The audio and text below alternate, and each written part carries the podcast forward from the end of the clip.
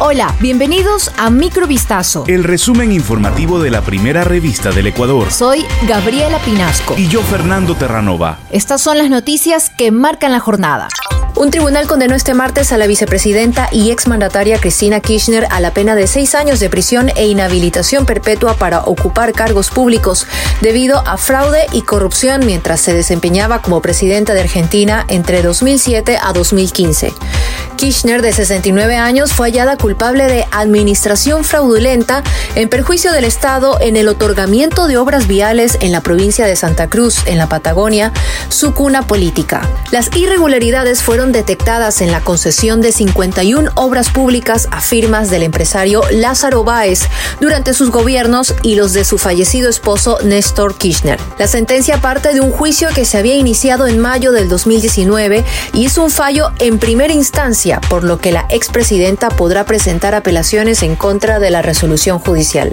El ecuatoriano José Luis Pinargote Vaquerizo, de 37 años y extraditado a Estados Unidos por las autoridades colombianas, fue condenado por una jueza federal de Florida a más de 16 años de cárcel por tráfico de cocaína. Pinargote Vaquerizo es considerado responsable del tráfico de más de 7.500 kilogramos de cocaína con un valor aproximado de 225 millones de dólares, que fueron llevados de Colombia a México por vía marítima en tres operaciones desde 2017 a 2022. El sentenciado envió tres barcos cargados de cocaína que partieron desde las costas de Tumaco en Colombia con destino a México.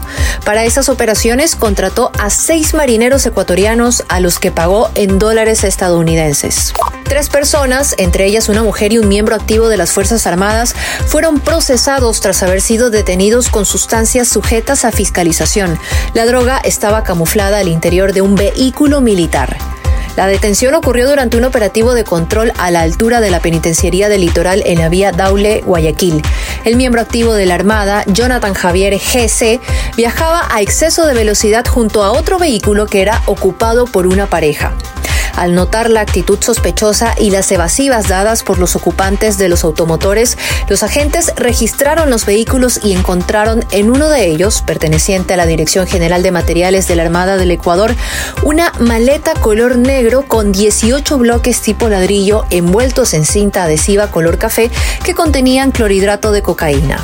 A pocos días de anunciarse el listado de los 14 jueces que conformarían la unidad especializada para el juzgamiento de delitos de corrupción y crimen organizado, el Consejo de la Judicatura realizó una modificación. Se trata de una modificación en la conformación del Tribunal de Garantías Penales especializado que inicialmente debía ser integrado, entre otros, por Consuelo Marcela Tapia Guerrón. Sin embargo, Tapia registra una incompatibilidad para ejercer el cargo de jueza, pues mantiene unión de hecho con Cristian Alex Fierro Fierro, quien tras el concurso público y el curso de formación correspondientes fue designado para ocupar el cargo de juez en el mismo tribunal.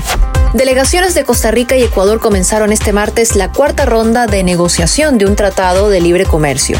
El Ministerio de Comercio Exterior de Costa Rica informó que las reuniones se extenderán hasta el próximo viernes en San José. El ministro de ese país dijo que durante esta ronda se hará una revisión de los temas normativos pendientes relativos a accesos a mercados, telecomunicaciones y comercio electrónico. Estas discusiones se llevan a cabo luego de que en rondas anteriores las delegaciones han construido y han llevado a cabo consultas con los sectores productivos de sus respectivos países.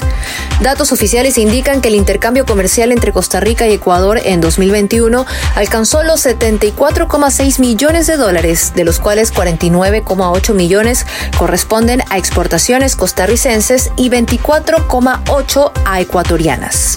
Esto fue Microvistazo. El resumen informativo de la primera revista del Ecuador. Volvemos mañana con más. Sigan pendientes a vistazo.com y a nuestras redes sociales.